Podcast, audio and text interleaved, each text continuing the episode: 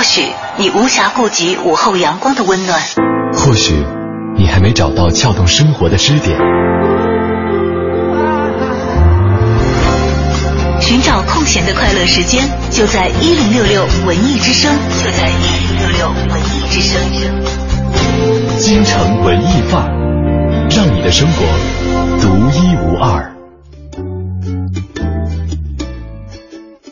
京城文艺范儿，欢迎来到今天的节目直播时段，我是小昭，我是李志。你看，今天李志和小昭普遍精神都大好啊，因为在熬过最后的这几个小时的班，本周的工作就算是结束啦。对，周五啦，我觉得所有人都会感觉特别有精神，再累都会有精神的。连天公都有点皱眉，比起昨天的天气，今天好像给力多嘞。现外边的云特别好看，各位可以抬头看一下。如果这会儿觉得工作疲累的话，您抬头看一下天空上的云，就会觉得生活还是很有希望的。想到今天晚上就可以跟朋友们一起聚一聚，这个小龙虾、小啤酒，然后就着世界杯。你说这是气我的吗？明天还不用上班就很爽。你说这个晚上聚餐什么的，是气我的吗？你知道？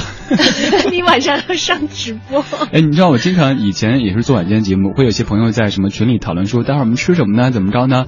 然后您再说我退群了哈，因为我从来就是上那个晚晚间直播，对，所以就错过很多的东西。不过在周末的时候，可以圆满这样一个梦想。对，周末大家还是可以在电波当中听到李志，不然不不但你可以听到，连他自己都可以听到。对，周末的晚间的不老歌是录播的，然后这周末的京城文艺范儿，呃，李志暂时缺席一下。这周末谁上？可能是小马啊，盛轩回归了，明天开始，呃，盛轩和黄欢在周六会在京城文艺范儿的时间陪伴大家。那么周日的话。会有小昭来陪伴大家，会不会有一个神秘的搭档出现呢？啊，如果你感兴趣的话，周日再听听看啊。那今天我们就跟大家聊一聊这个周末的晚上你有什么样的安排吧。下班以后打算去哪里 happy 呢？其实今天晚上如果要安排的话，节目还真的是挺多的。嗯，对，有很多节目开播，然后世界杯这个当然不用多说了。嗯哼，世界杯今天晚上的比赛应该是我喜欢的意大利队。跟哥斯达黎加队有一场比赛，你喜欢意大利也是跟很多姑娘一样，因为帅哥嘛。而且我之前在那天跟盛轩上节目的时候讲，说本届世界杯我认识的球星真的很少很少。我当时反应过来，我说我唯一认识的一个人就是巴神巴洛特利，他是意大利队的，所以就就冲着这个熟人去看的意大利队。但后来想了想，不是，我不只认识巴洛特利一个人，我还认识厄齐尔。就看这个欧洲杯的时候，看到过德国队的厄齐尔出场，他长得实在太有特点了哈。不过当时我不知道他在不在这个德国队的阵容当中。那么今天晚上呢，会有世界杯的最新的比赛在继续的陪伴大家在荧幕上。相信今天晚上也是大家呼朋引伴的一个好时机啊。我又回想起来有一次很久以前跟我的朋友们在他的家里头。这个 house party 的时候，嗯，大家都喝的比较多啊，然后其中就有一位比较尽兴的姐姐，当年还在发微博，就发了一个微博，就觉得她那句话印象很深呐。她说：“诗酒趁年华。”嗯，有点那个及时行乐的感觉，但是觉得看着不会那么消极。对对对，诗酒趁年华，因为那天也。玩的很开心，我就在想，嗯，我也要趁现在的节目时段是在下午，完了还有周末可过的话，好好的去享受一下这个周末的晚上。但是现在其实，呃，考试陆续的结束，我们的大中小学的同学们也开始陆续的进入暑假了啊。那么除了周末之外，可能有很多的空闲时间可以安排了，都可以跟我们一起来分享一下你在。业余时间的休闲安排，像周末啊、假期啊，打算怎么过？发送你的留言给我们。嗯，或者是在平时您的周末时光有哪些比较独特的过法，都可以在节目中来分享。在微博搜索小昭或者李志，小昭是大小的小，李大钊的昭，李志是木子李山四志。微信搜索文艺之声或者登录蜻蜓 FM 的聊天室当中，也可以来发送留言。嗯，好的。那么首先进入今天的诗意生活，周末读诗其实也不错嘛。对对对。诗意生活，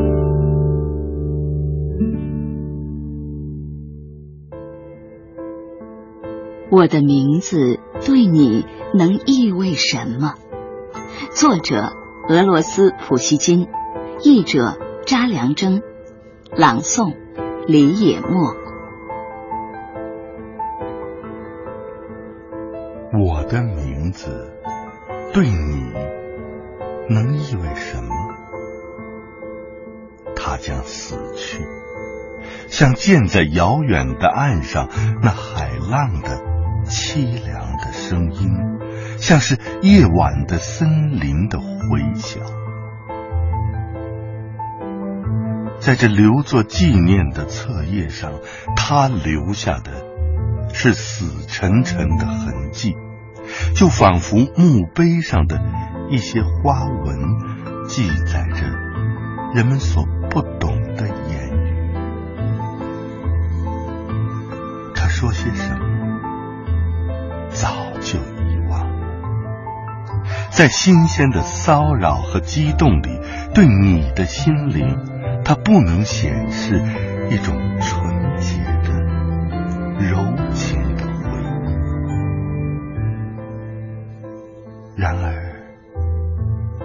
在孤独而凄凉之日，你会抑郁的念出我的姓名。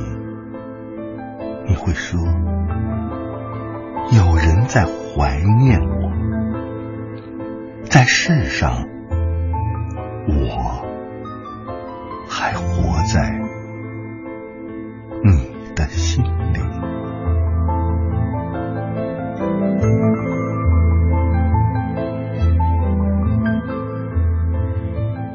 山大·谢尔盖耶维奇·普希金是19世纪俄国浪漫主义文学的主要代表，同时也是现实主义文学的奠基人。他诸体皆善，创立了俄罗斯民族文学和文学语言。在诗歌、小说、戏剧乃至童话等文学各个领域，都给俄罗斯文学提供了典范。普希金还被高尔基誉为一切开端的开端。普希金作品崇高的思想性和完美的艺术性，使他具有世界性的重大影响。他的作品被译成全世界所有的主要文字。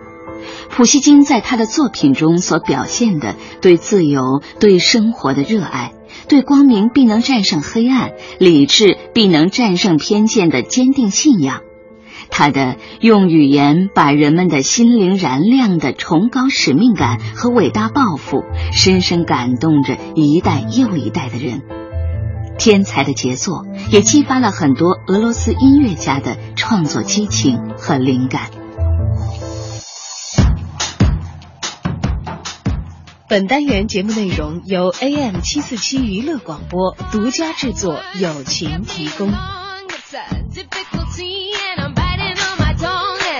I keep stalling and keeping it together.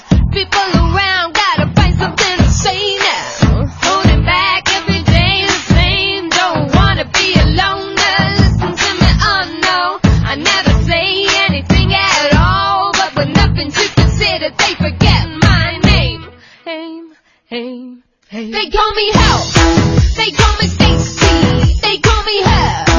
They call me.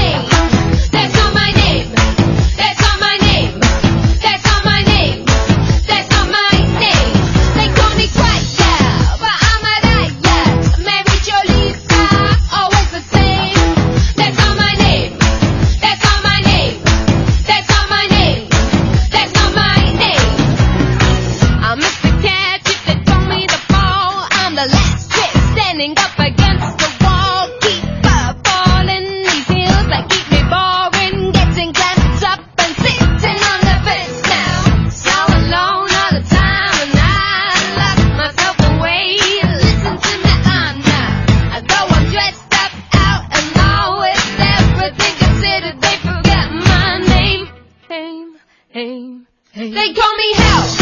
They call me Stacy. They call me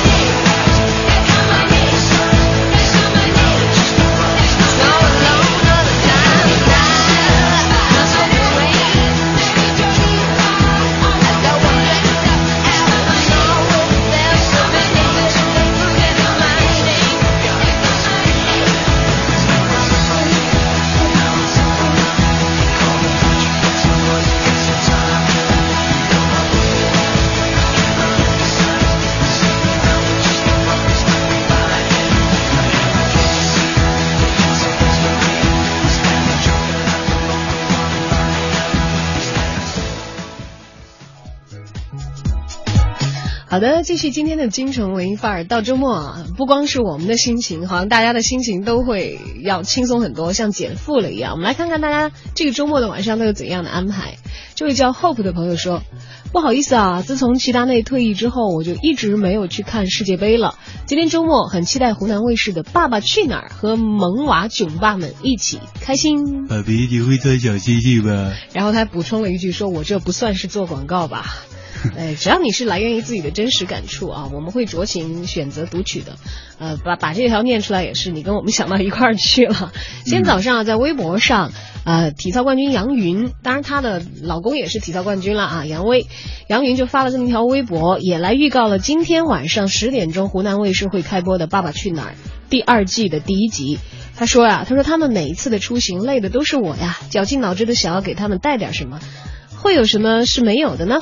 所有的所有都是纯未知啊！今天晚上让我怀着忐忑的心情，看看我家爷俩是怎么度过这两呃三天两晚的吧。就是家属已经开始为今天晚上的《爸爸去哪儿》的内容预热了。嗯，各位也可以作为观众层面来为这个节目做好准备。此外，其实像周末除了看各种电视节目之外，哈，会朋友也是一个选择。刚刚我们在发节目预告微博的时候，有一个我们共同的朋友就说：“哇塞，这么多年，终于看你们俩一起搭节目了。”对，是我们一个都觉得很好的朋友，但是掐指一算，都是有三四年时间没有见了。见了，对。所以周末的时候去见一些很久没见的朋友，也是一个很不错的选择。嗯各位的周末，尤其是周末的晚上，您会习惯怎么做呢？或者这个周末有什么样的一些准备呢？看到微呃微信上面的电台谭先生，你说呃周末要听你节目，李志记得更赶快更新网上的的节目哦，啊，再有诚意一点，就是李志的朋友们都知道，他晚上不能够出席晚间聚餐，能不能够贴心一点的，他下节目的时候到台门口来接他一下，带他去吃夜宵呢？哎，你说台门口，以前我在宝宝山的时候，经常会有下节目之后，门口的听友站那儿，会挺吓人的。一是在八宝山，二是晚上十点多，门口突然就，是很多人吗？哎，不是，就偶尔会冒出一个，你是李志吗？好吓人呐、所以安全一点的办法是自己开车。可是经济不景气啊！我刚刚上节目之前发条微博呢，说你看到没？哎，我没有看到你发啊哪条？，就是我说，怪不得最近几天感觉脸色不好，因为我那个枕套掉色儿。好吧，你思维好跳跃，居然可以从夜间主持人下班有没有人接，跳到自己晚上睡觉的时候。所以大家都说我是这个歪楼先生嘛，经常会把一个话题倒腾完，最后就，哎，我们在说什么来着？忘了。啊，没所谓嘛，周末大家开心一点，歪楼就歪楼了还。有，其实午后这个时间，各位最主要是感觉有一种放松，一种陪伴，所以可能并不一定说非得要是紧密围绕着什什么。事情啊？对就是当然也有很多人可能会被我们这个节目突然一下子吵醒了，本来在打瞌睡。挺好的呀，下午还有几小时要工作呢。对，我们替老板监督员工哈，我们也提醒在路上的朋友，驾驶的时候如果这时候有点困的话，快打起精神来呀，要注意安全啊！你听我们都专门换了这个动感的电乐啊，对，我们大声点。醒了吧？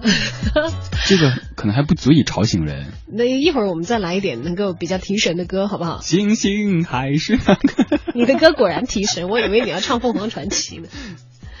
好，今天跟大家一起互动的话题是周末你打算怎么过呢？可以具体来说一说今晚的安排，也可以扩展一下，讲讲你周六日啊想要干的是什么，或者早已推而广之。啊我们这个话题是要有多广？因为暑假马上来了嘛，我们会有很多闲暇的时间哈、你都打算用什么东西来填满呢？你的人生要怎么度过？你有什么梦想？对，我就宅在家里看视频吧。不是说《爸爸去哪儿》今晚上要演了。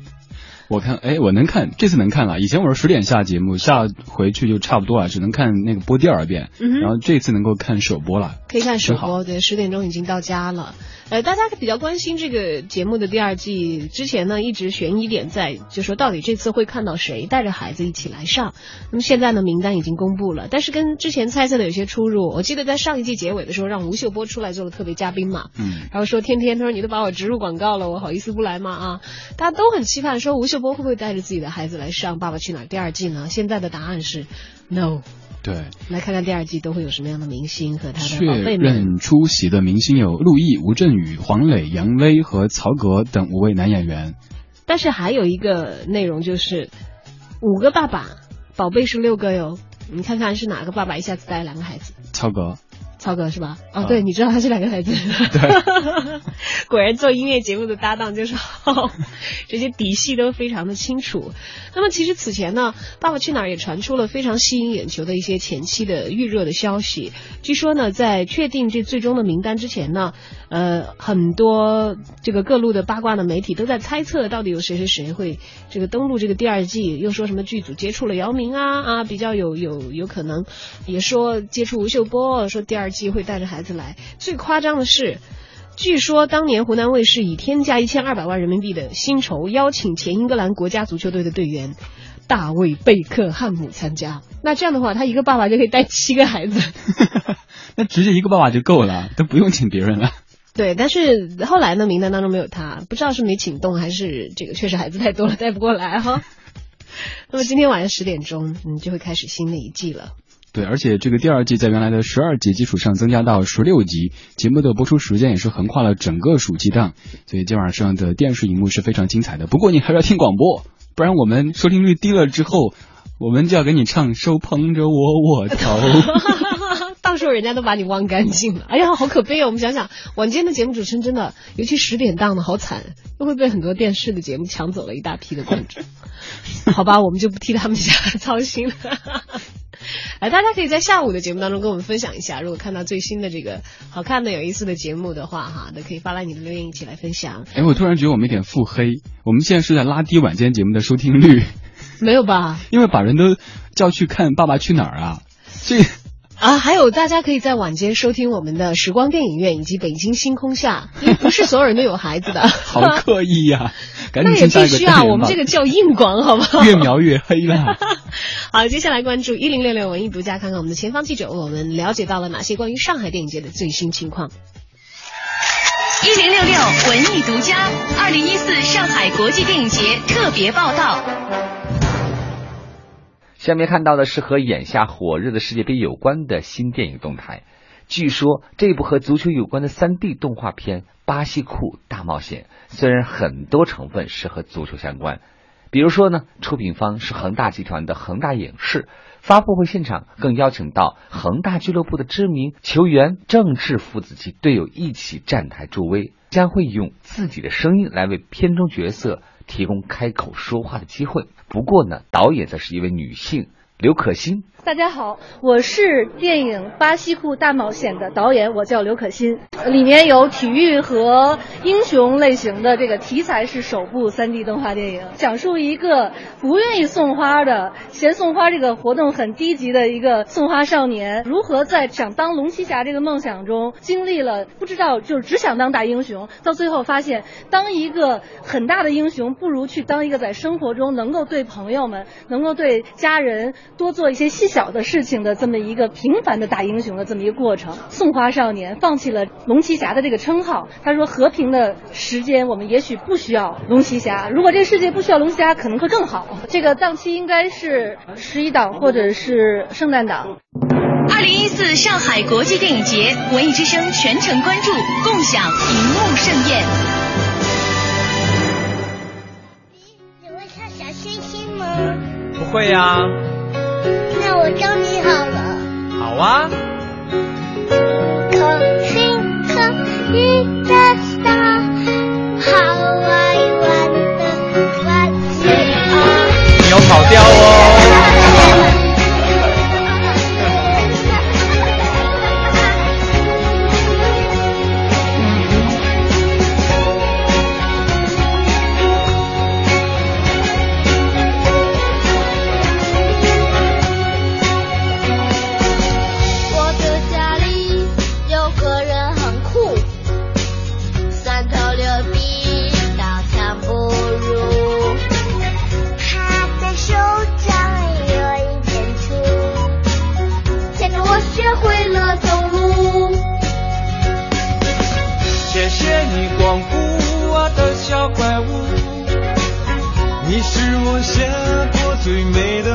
的情书，守候住一个家的幸福，爱着你呀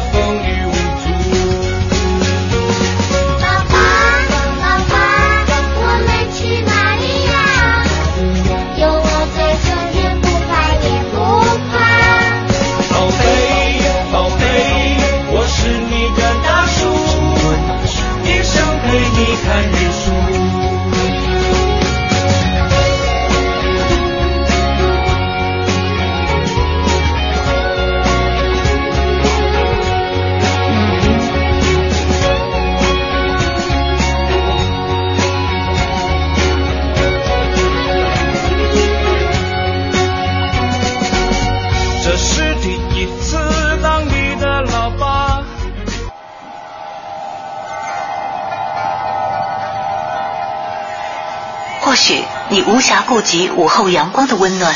或许你还没找到撬动生活的支点，寻找空闲的快乐时间，就在一零六六文艺之声，就在一零六六文艺之声。京城文艺范儿，让你的生活独一无二。周末嗨起来吧！现在还没到嗨的时候，很多人还得规规矩矩的坐在自己的工位上，完成最后几个小时的工作啊。倒数了已经三点嘞。最后几个小时，好多人就会在那儿刷微博或者看某点评网，看哎，今晚上吃了吗？去哪儿聚会啊？今晚上比赛怎么着啊？就就干这个事儿去了。没有啊，还很有可能在上淘宝啊，还还很有可能已经早退了。基本上从现在开始，路上就要开始堵了。在那儿砍价说包邮啊。当然，今天晚上这个世界杯又有比赛啊，可能大家睡觉的时间又会普遍拉晚，这个基本上都得到明天才睡了吧？对，而且这个熬夜熬的是感感觉是特别心安哈。之前这些天家大家经常熬夜熬的是第二天挂着黑眼圈去上班，会影响第二天工作。但是这周末了，完全就放下这些顾虑了。嗯，对，你的周末怎么过呢？今天节目当中互动话题是比较轻松的，您可以在微博、微信参与节目的互动，在微博搜索小昭或者李志，小昭是大小的小，李大钊的昭，李志是木子李山四志，微信搜索文艺之声就可以在节目当中把您的文字变成声音了。同时呢，也欢迎大家登录蜻蜓 FM 的在线聊天室给我们留言，我们也可以看到啊，我们在直播间的这个屏幕界面上也打开了，可以随时的跟我们来互动啊。有一位朋友刚才很简单的发来了几个字，先是一个语气，呃，不叫语气助词，人家是一个感叹词吧，然后说没有周末。呃，这个是在微电台上面的这位朋友，我觉得这个感觉好凄惨啊！瞬间这个这个基调就变成了北风那个吹。哎呀，我们不要唱啊，这样好伤人家的心呐。就更加刺激，因为其实我们也经常会没有周末的啦。我们的周末比一般的人要短。如果想要有周末的话，会要在工作日的时候就是成倍的把周日的、周六日的活干出来才行哈、所以，但是能够放松一下嘛，就是心理上总是能够稍微觉得有一些安慰的，身体上也可以稍微的松弛一下。对，还有这位朋友，你的名字很长，而且有一些词语不能够在这个主流媒体里念出来，咱们就姑且叫你小沃好了。你说今晚上下班吃大排档，周日去漫展，有幸可以看到你们台综艺对对碰的主持人宝木，听起来是很丰富哦。挺丰富的哟，听起来是很丰富。要不要这么懒啊？漫画展，你的漫展，哎，当然这可能是行话哈，我不懂，我觉得是动漫展还是漫画展？应该都是动漫系列的吧？嗯，呃，见宝木，哎，宝木，我都好久没见了。对，因为上午和下午嘛，来的时候人家都已经下班了。我们天天见到的朋友啊，看来会在周末有个漫展上出现啊，也感谢你去支持和捧场。你说了要去哦，一定要去哦。好，我们来看看呃别的朋友的留言。那么李志是录播的话，这个周末你怎么玩？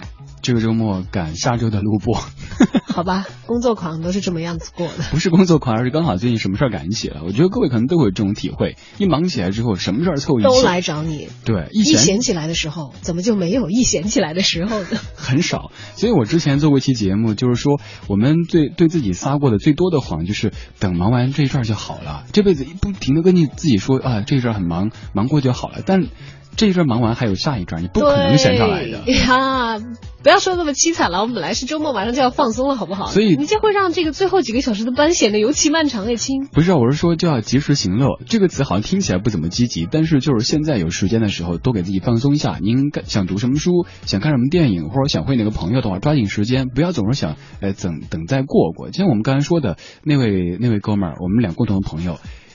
每次都是一约，哎，好像最近挺忙的，再等一等，时间凑不上哎，啊这周末不行，然后等下周末，一晃的三四年没见了，我们都还自称是人家好朋友。对对，连小昭和李志都已经在一个节目里头都已经搭档上了，结果我们都还各自没有见他，欠了好几年的情债。哎呀，刚走，对不起你。是欠了几年的饭。大家这个周末怎么过呢？可以在节目中呃节目当中来互动一下，又磕巴了，不扣钱吧？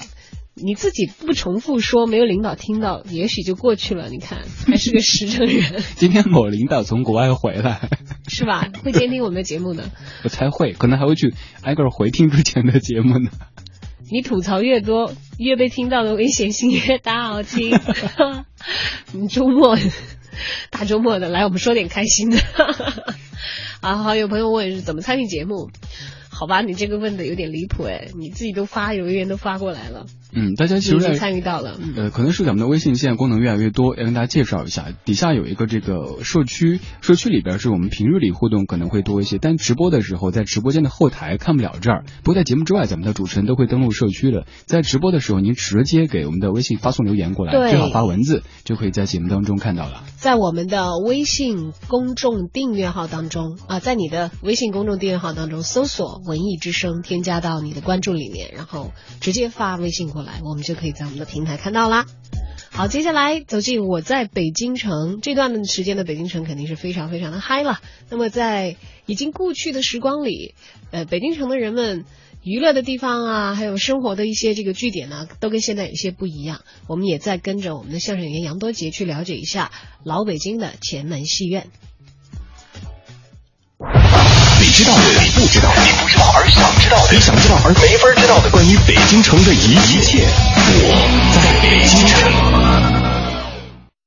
我在北京城今天了解前门戏院，其实文艺之声真的是蛮有蛮有义务来介绍这样的一个地方的，因为是在过去给大家提供文化娱乐的地点嘛，离我们也还蛮近的啊。但是现在前门呢也还留有一些遗迹，跟当年又有一些什么样的差别呢？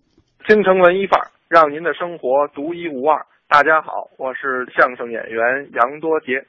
昨天呀、咱们给您聊到了这天乐园起初的档次不是很高，接的都是十不弦、莲花落、大鼓书啊这些个曲艺类的节目。但是就借着大石烂的一把大火，这个戏园行业重新洗牌的这机会，其他戏园子都烧了，没办法，天乐园啊一枝独秀，一下就显现头角。这个期间呀、来租场子唱戏的戏班呢，都打破了头啊，因为没地儿唱啊，其他园子都烧了。这其中有一位决定天乐园日后命运的人物出现了，这人是谁呀、就是著名的田纪云。这位田纪云老板啊，是清末民初著名的河北梆子演员，艺名好听，叫祥九霄。您听这名字就知道，就这位这嗓子不得了，肯定是够亮的。这个人在京城啊，当时非常的著名。一方面艺术好，另一方面他这人急公好义，是个热心肠。最关键的，思维很新。他是艺人中很少有的支持康梁变法维新的人，经常啊还带领各种艺人到各地方赈灾一眼，尤其是在清廷维新变法期间，他曾经利用自己拥有内廷供奉的这个身份，因为他那个时候可以自由的出入皇宫啊，冒着生命危险为光绪皇帝和朝臣之间传递文书，为此啊声名大振，众望所归。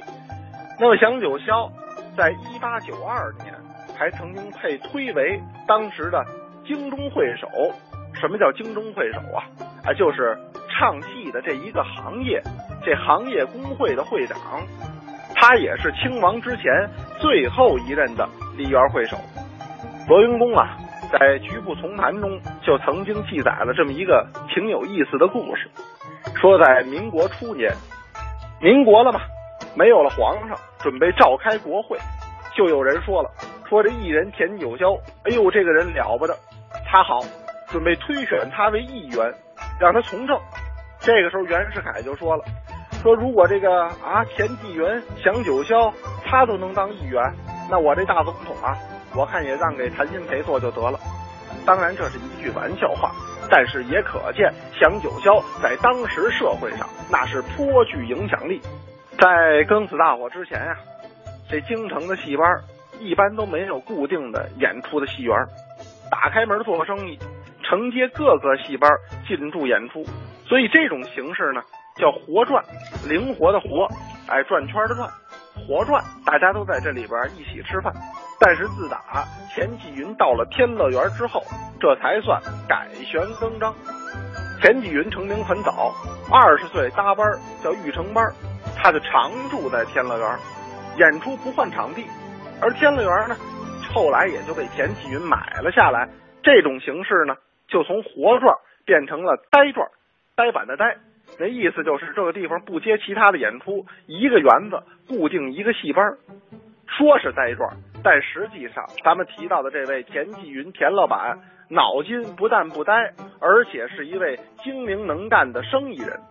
那么他有多能干？他又想出了哪些主意，让天乐园名震京城？咱们明天再说。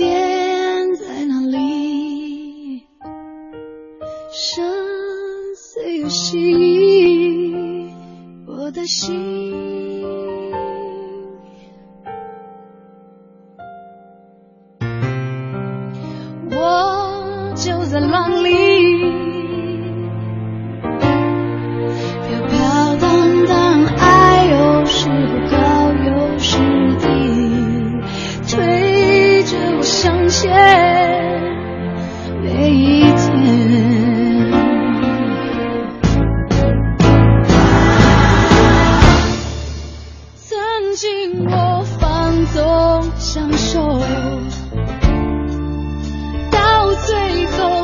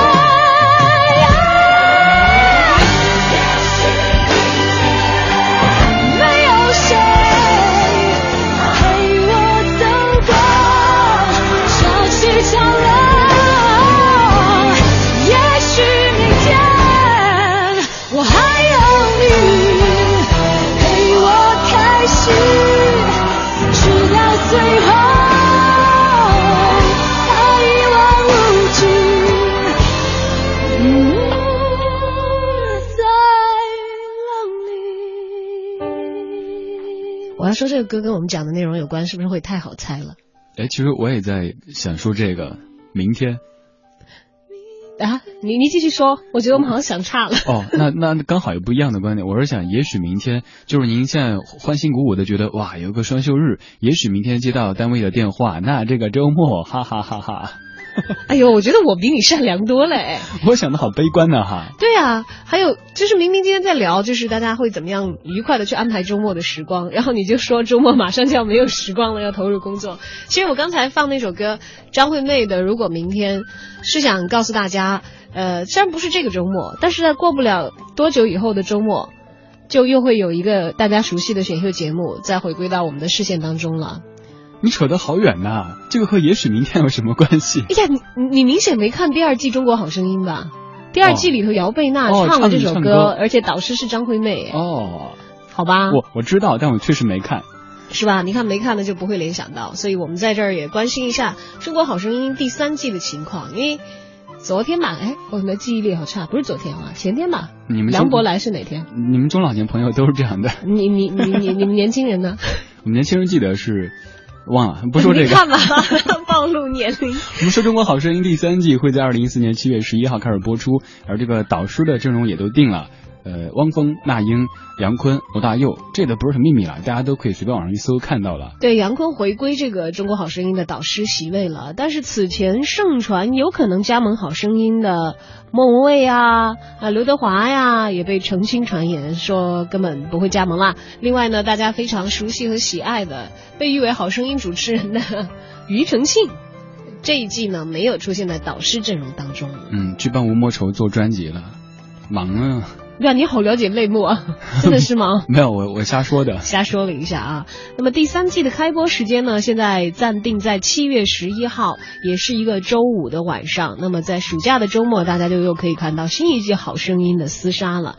不过话说回来，《好声音》确实也是把品牌经营的很成功，但是它跟这个它的赞助商加多宝几乎是融为了一体。前两天我还看到，就是微博上是加多宝吧自己在卖萌，弄了一个图片，就这样。记不记得？记不记得我们的秀要开始了哟？就是《中国好声音》第三季，然后，呃，但是他的那个呃，我我不太记得是我在哪哪一个朋友的转发的微博上看到的了，真的是觉得，尤其是华少的那个那个那个那个快速的这个硬广，真的是觉得那就是一个加多宝的秀。当然，他们为了打造这个节目也是斥资之巨大，今年是达到了二点五亿元人民币。是以天价再次获得了《中国好声音》的独家冠名权，连续三年赞助这一档音乐评论类的品牌节目。我刚刚在掰手指算有多少个零，二掰清楚了吗一还没，因为一只手拿拿着稿子，另 用不上。那想给我们节目也冠个名呗。不用数，不用数零了。在听节目的各位，对我们我们要点零头就够了。来来来，快快快，拉赞助时间！呃，手捧着我我头，要不要这么掉格好不好？只有装可怜之后才能够博同情。要不要这样？我们是有节操的主持人和有有吸引力的节目，应该我们应该尽力的把自己的节目办出风采。以内容取胜啊对的，以内容取胜，吸引高端的品牌，斥巨资啊来给我们的节目冠名才对。说起来好遥远。完全不知道该怎么接话。说要不然明天的话去找伊利商量一下吧，因为伊利啊，其实大家可能不知道，只知道这个好声音跟这个呃加多宝的合作是非常之已已经怎么说已经融为一体了，但是却不知道伊利跟好声音其实也是有关系的哟。嗯，二零一四年六月十一号，伊利在上海宣布，旗下的常温酸奶品牌将投入八千八百万元，获得第三季《中国好声音》的网络总冠名的身份，创国内在线视频行业最大的内容冠名赞助费。你看，真正的土豪在这里啊，只是网络的这个冠名权是八千八百万，但是这还不足以彰显他们的这个豪气，钱之多呀。在于《中国好声音》和《爸爸去哪儿》的连接，不仅仅在于他们都要抢滩暑期档的这个夜里周五的黄金时间，还有一点就是他们都拿了伊利的赞助的钱。你想想，《好声音》是这个呃网络播出的总冠名是伊利集团，但是《爸爸去哪儿》三点一二亿元的这个冠名权，你记不记得是伊利什么什么什么什么产品？不记得我没看。对对对对对，我们也在这里不给他打广告了。你看，啊，三点一几个亿都没有给我们过，我们总而言之纯粹是对于内容的这个尊重。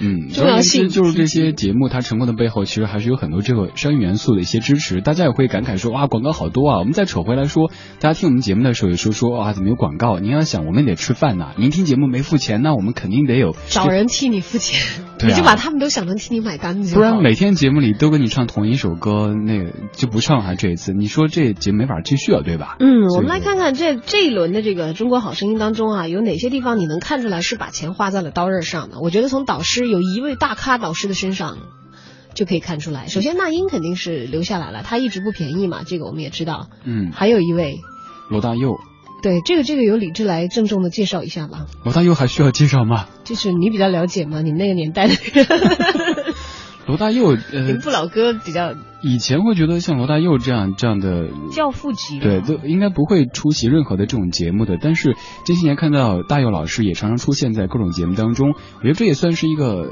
呃，从积极角度讲，我觉得挺好的，因为这些老前辈们也必须要去推动新的音乐市场的发展，我们的华语歌坛才会进步。所以说，呃，大家不必太排斥哈，觉得这些神话怎么走到生活当中了，在电视上点评啊什么的。但其实还特别需要这些人来点评嘛，啊，把把关嘛。只不过你看看他们的表现了，其实呃很多时候心中啊，大家心中的标杆都是靠这些在业内的非常专业和权威的人士来来替自己树立的。因为毕竟我们不是行内人嘛，我们只是有一个简单的这个耳朵的选择。但是大量的都觉得哎好听的，它好在哪儿啊？哪里又不对啊？或者怎么怎么样？听听这些导师的专业的意见的话，其实对于自己也也是一个信息的补充。嗯，对，也有了这些导师他们的专业的遴选之后，才会有新生的力量出现，华语歌坛才会继续的向前。呃，所以说这些选秀节目它也存在我觉得挺大的意义的，对于这个音乐的推动。对呀，不说别的，捧红那么多人，有那么多的好歌呢，是吧？看看今年夏天又会有哪些新面孔变成爆火，大家都非常熟悉的这个新生代的。但是一定要注意，在成名之后，某些不是某一方面哈，特定的一些很重要的方面要把握住底线，不然就只能存在于别人婶婶和叔叔的脑海里了。是吧？好的，好的，我们把这个好声音的要预告，在七月十一号要开始第三季的情况预告了一下以后，也吸取一下他们前车之鉴的教训。接下来走进影艺告示牌，看看除了我们刚才所讲的这些电视节目之外，在北京城各个剧场的舞台上还活跃着哪些演出，又有哪些是值得我们一看的呢？影艺告示牌。成文艺范儿，让你的生活独一无二。听众朋友们，大家好，我是永乐票务的王婉儿。今天我要为大家推荐的是一部小剧场情感话剧《P.S. 我爱你》。这部剧源自美国的一部同名电影《P.S. I Love You》。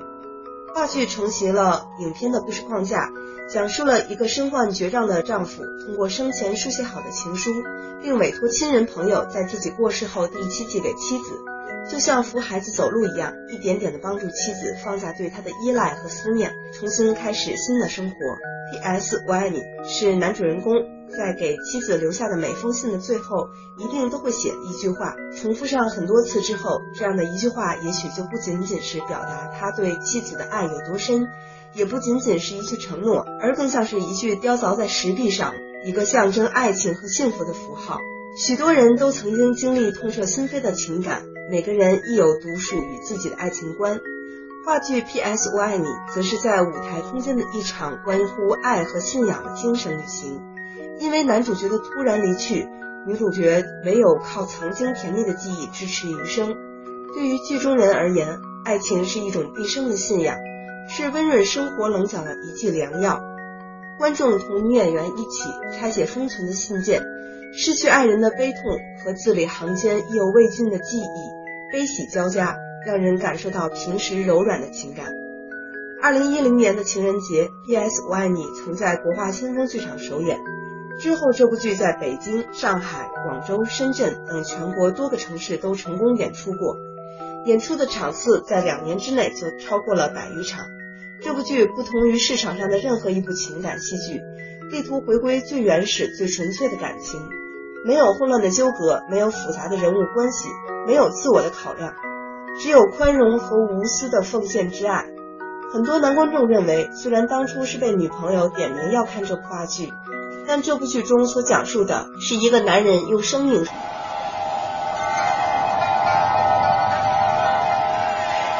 或许你无暇顾及午后阳光的温暖，或许你还没找到撬动生活的支点。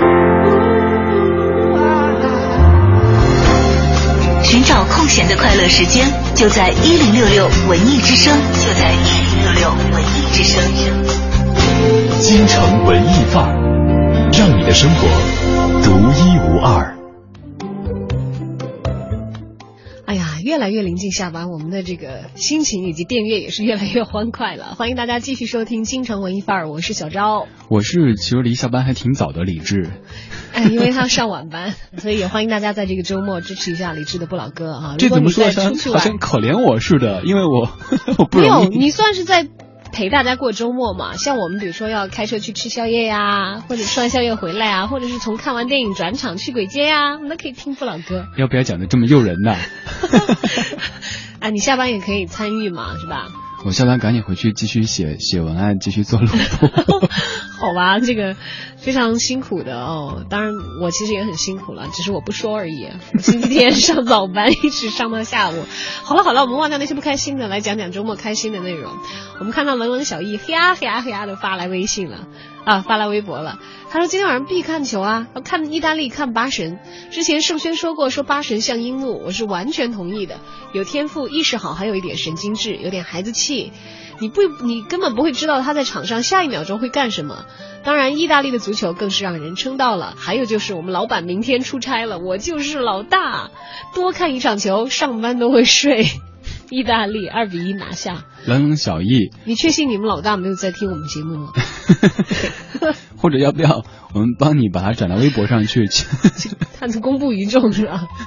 还有另外一个朋友说，终于等到星期五了，貌似要下大雨哦，跟老婆约好这周末哪里都不去，跟他窝在家玩儿什么打双排，这个这个。反正就游戏了。对不对？应该是某某个游戏吧啊。他说这个电台节目很丰富，来听了一下，真的很不错哦，继续加油，听老婆的话真好。呃，尤其他老婆是我们的节目粉丝，但我们谢谢老婆哈。也希望你们周末可以过得愉快哈。平时不是周末的时候也可以听节目。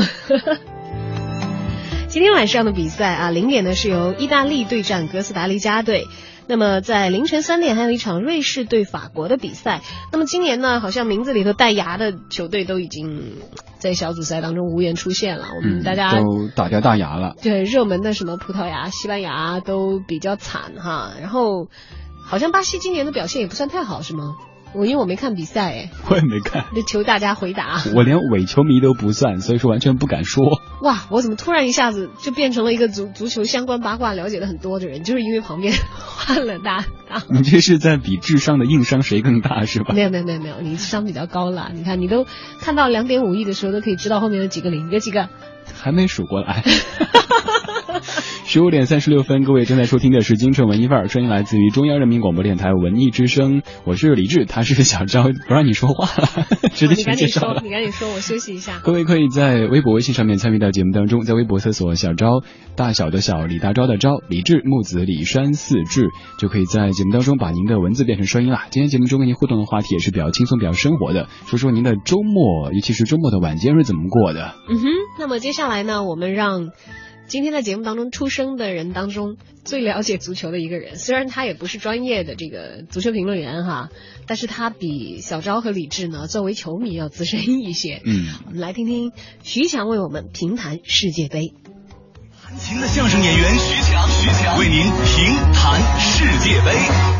好了，亲爱的朋友们，欢迎大家来收听徐强评弹世界杯，我是徐强。那么，在二零一四年六月二十日凌晨进行的两场比赛中，哥伦比亚队二比一战胜了科特迪瓦。北京时间凌晨三点，乌拉圭队也以相同的比分二比一战胜了英格兰队。别看是两个二比一啊，意义却非常的不同。以哥伦比亚为代表的年轻派战胜了以德罗巴和亚亚图雷为代表的成熟派，以卡瓦尼和苏亚雷斯为代表的南美派战胜了以英格兰为代表的踢球没脑子派。淘汰必定有它一定的原因，比方说西班牙队球艺非常像中国队。比方说，英格兰队打法跟中国队也是非常相同，所以被淘汰的两支球队又被誉为欧洲中国队。就在世界杯正如火如荼的进行当中，我们的中国国家队也是不甘寂寞。这不就是前两天，应该是在六月十八号的晚上七点半，我们的中国国家队和马其顿国家队进行了一场友谊赛。结果很喜人啊，中国国家队以二比零战胜了马其顿国家队。可有些不解风情的网友竟然说，这是二零一四年巴西世界杯第九小组的一场比赛。不过还是那个老生常谈的话题，我们的中国国家队什么时候能再次冲进世界杯呢？我记得以前有这么一个笑话，中日韩三国的球迷分别去问上帝，自己的国家队什么时候能够打入世界杯？主首先告诉韩国，呃，得有个五十年吧。韩国球迷哭了，真要五十年，思密达。之后，上帝又告诉日本球迷，你们至少要需要一百年。日本球迷也哭了啊，难道真的需要一百年吗？发大喜吧！我们中国的球迷非常兴奋的跑到了上帝面前，刚要开口，还没问，上帝就哭了。其实，中国国家队啊，在世界杯的历史上总扮演吉祥物的角色。九八年世界杯冠军法国队在零二年世界杯小组赛惨遭淘汰，零六年世界杯冠军意大利队在一零年世界杯小组赛惨遭淘汰，一零年世界杯冠军西班牙队在一四年世界杯小组赛惨遭淘汰。唯一能够摆脱这个魔咒的，只有零二年韩日世界杯战胜中国队小组出线并且夺冠的巴西队。这正所谓一胜国足。他是终生幸福啊！都说每一支世界杯的球队都有一首周杰伦的歌曲，比方说巴西队，他就有一首叫《我的地盘》。按照西班牙队现在的处境，只能送他一首《说了再见》。而明晚出场的意大利队送他一首周杰伦的歌，不要问了，《蓝色风暴》。乌拉圭队送他一首周杰伦的歌《双刀》，因为他既有苏亚雷斯，又有卡瓦尼这两把锋线双刀。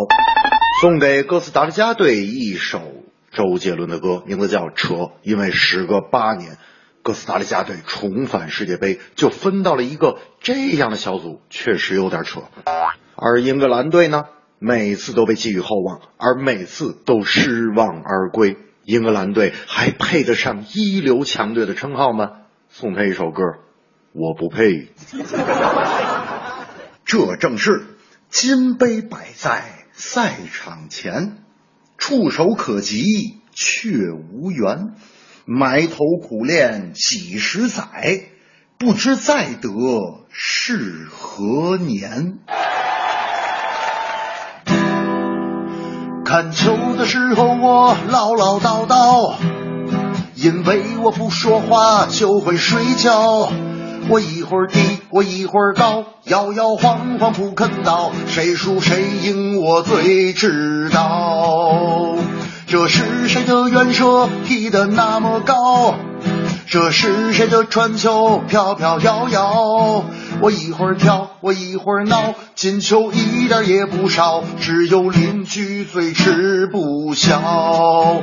英格兰后卫转身太晚了，乌拉圭反击快如刀，科特迪瓦像猛虎在闪耀，你争我抢不停往前跑。别说那大荷兰球技很高，别说那西班牙表现太糟，我左一脚他右一脚，夺冠没啥可骄傲。世界杯是中国制造，世界杯是中国制造。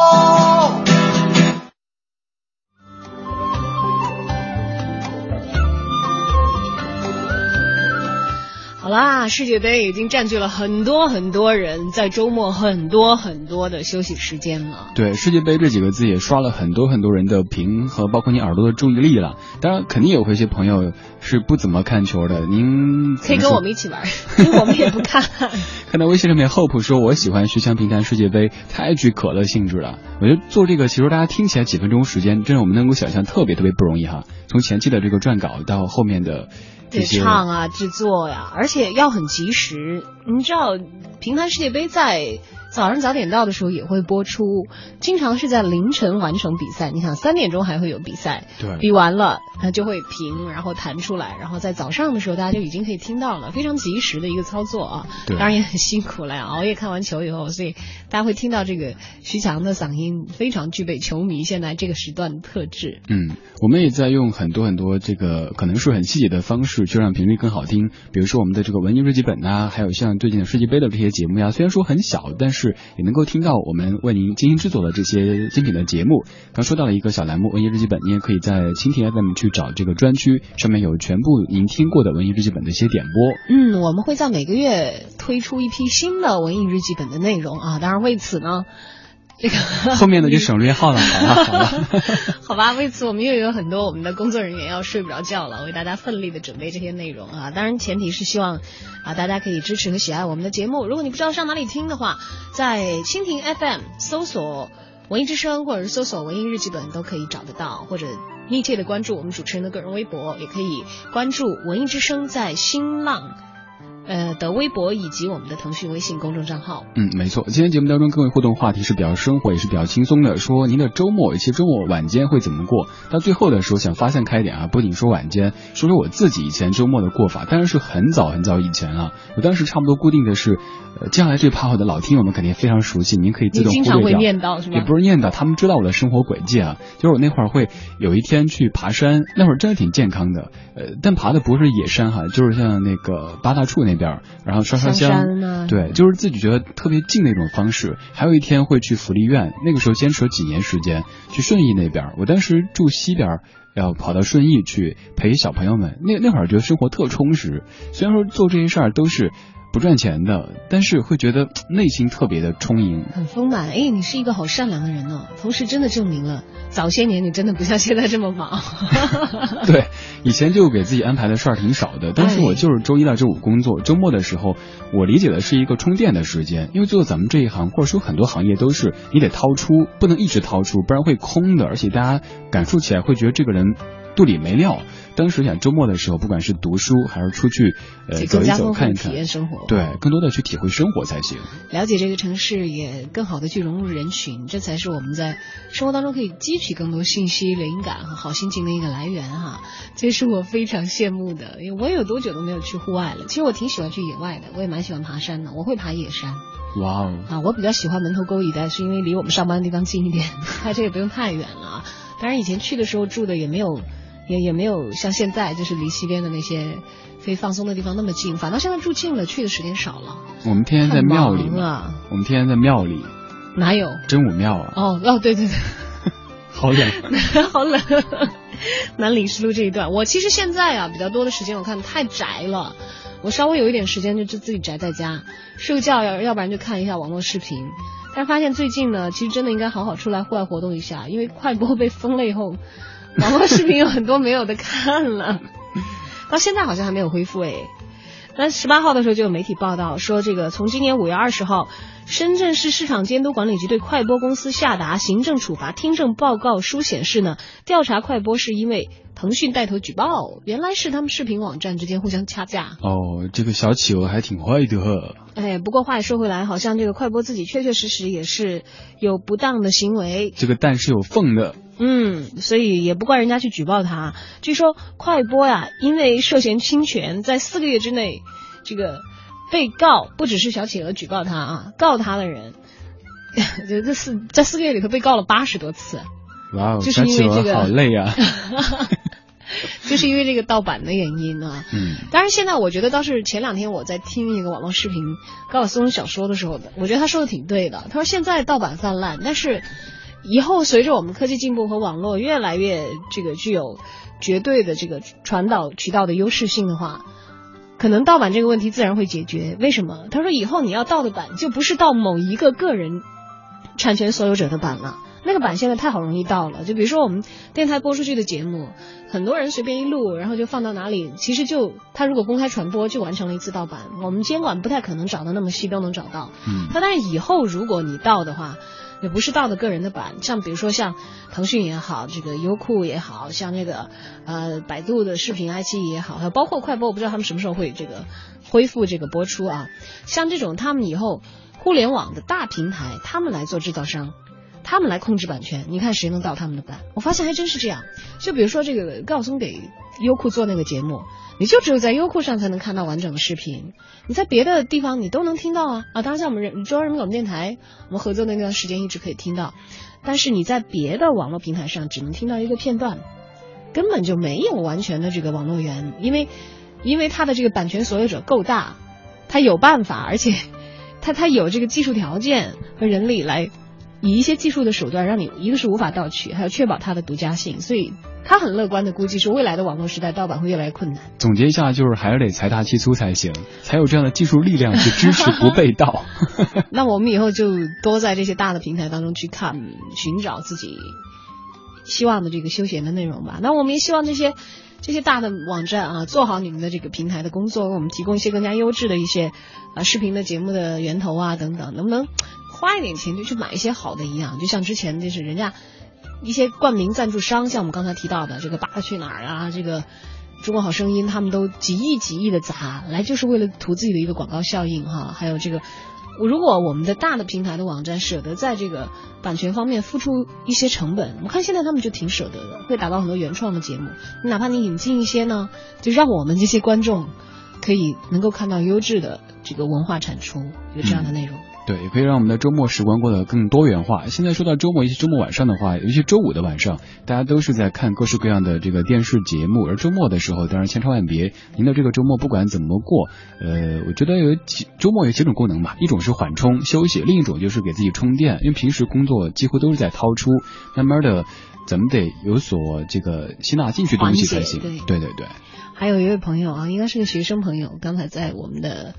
网络直播互动平台上留言就讲说，周末只要接到社团的一个信息，周末就泡汤了。他好像是正在大学在读的一个朋友吧？对，天津大学的一个同学。啊，对，他只要天接到这个天大的社团信息，然后说收到请回复，就知道 这个周末泡泡汤了。这点上，对于做媒体的朋友们来说，可能更是感同身受哈。周末的时候，一旦看到有单位这个开头的座机号码，知道完了，这个周末泡汤了。因为一般情况，单位是不会在周末打电话的，除非有紧急的事情，或者是有重要的内容要传达，还有最大的可能性就是得你周末来上班嘛。对，尤其是除了这个周末哈，如果是晚上的话，要哎呀，我们要不要越说越恐怖？那个接电话就，你不要因为自己星期五晚上休息不了，就在节目的最后结尾留下一个这么。没有了，祝大家周末愉快，不管这个周末怎么过，都希望您是。健康的，最近大家看球太累了，您也自个儿注意身体啊。对，提醒一下大家啊，因为这两天陆续在网上看到有人因为看世界杯熬夜猝死的，我我看到的都有好几例了。你要不要提这个字啊？就是为了为了为了让你刚才所说的事情显得气氛没有那么沉重啊，所以大家一定要注意合理的安排自己的休息时间啊，量力而行，身体健康是第一位的，好好的过好这个周末吧。好，今天的节目到这里要跟你说再见了。呃，回听节目，各位，我差点忘台词了。哎呀，周末最后一班岗，好好站来。好，回听节目，您登录到央广网三 w 点 c n 二点 c n，可以去在线回听或者是下载回听。在节目之外，欢迎各位关注两个主持人的微博，我是李志，木子李山四志。我是小昭，在新浪微博搜索小昭，大小的小李大昭的昭就找到我啦。好，接下来是我们的。Time Out 北京杂志的主笔黄哲为您推荐周末好去处，看看他今天告诉我们的地方是好吃的还是好玩的呢？听完黄哲的推荐之后，送给你一首今天节目的结束曲，在整点之后由戴戴为您带来《乐坛新生》。今天节目就是这样，感谢你的收听，再见，拜拜。Time Out 推荐，负责一切享乐。Time Out。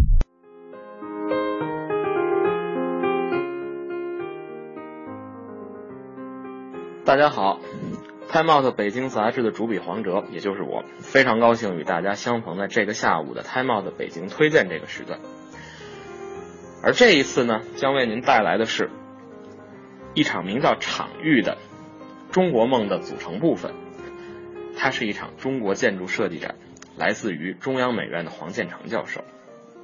从爱知世博会到上海世博会，两届中国馆的设计总监黄建成，算得上是中国创造中的领军人物之一。虽然说已经出道多年，如今已经贵为设计界的国师，然而这位央美城市设计学院的副院长举办个展，说起来呢还是第一次。这场个展的名字叫做“场域”，概念取自于法国社会学大师布尔迪俄的场域学说。这一概念你不能理解为被一定边界包围的领地，也不等同于一般的领域，而是在其中有内涵力量的、有生气的、有潜力的存在。包括他人的行为以及与之相连的许多因素。总之，人的每一个行动均被行动所发生的场域所影响，也就预示着展览的意义绝不是孤立的作品本身。展厅里面大量精选的图片、设计模型和影像，用于展示黄建成团队代表性的空间设计案例。最受关注的自然还是两届世博会的中国馆。望着零五年爱知世博会出自自己之手的十二生肖剪纸。黄建成记忆犹新，那还是第一次开放办世博，也就是说，不再由组委会指定单位设计，而是通过竞标。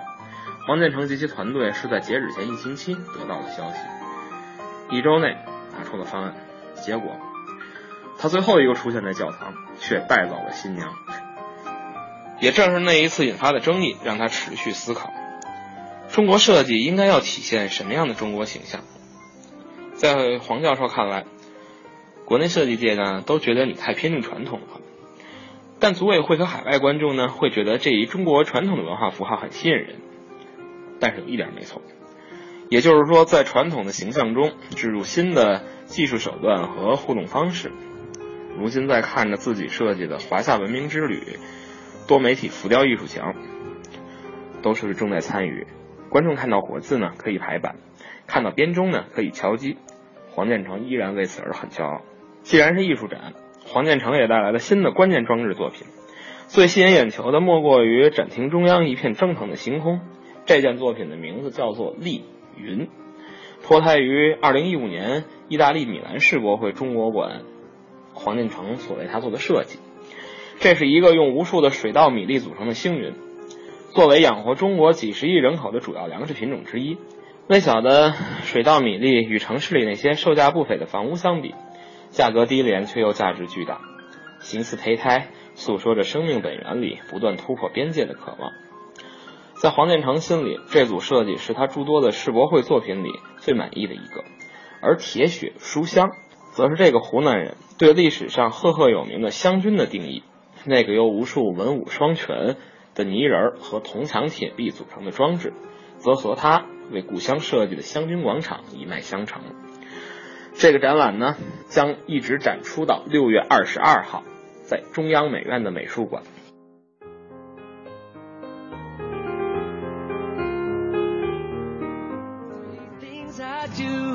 My life falls apart. Number one, I cry my eyes out and dry up my heart. Not until I do this will my new life start. So that's the first thing that I do when my life falls apart.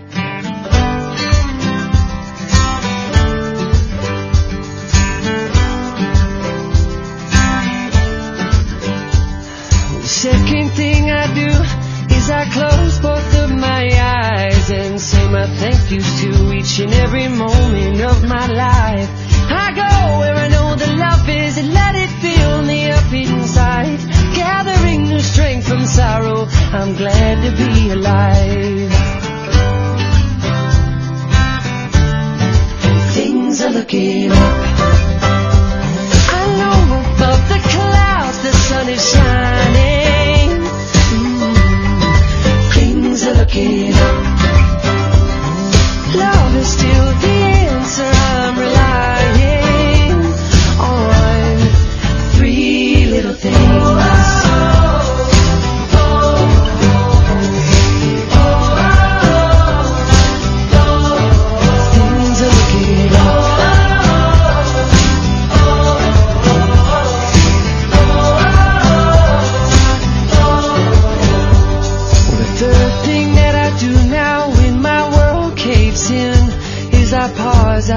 Breath and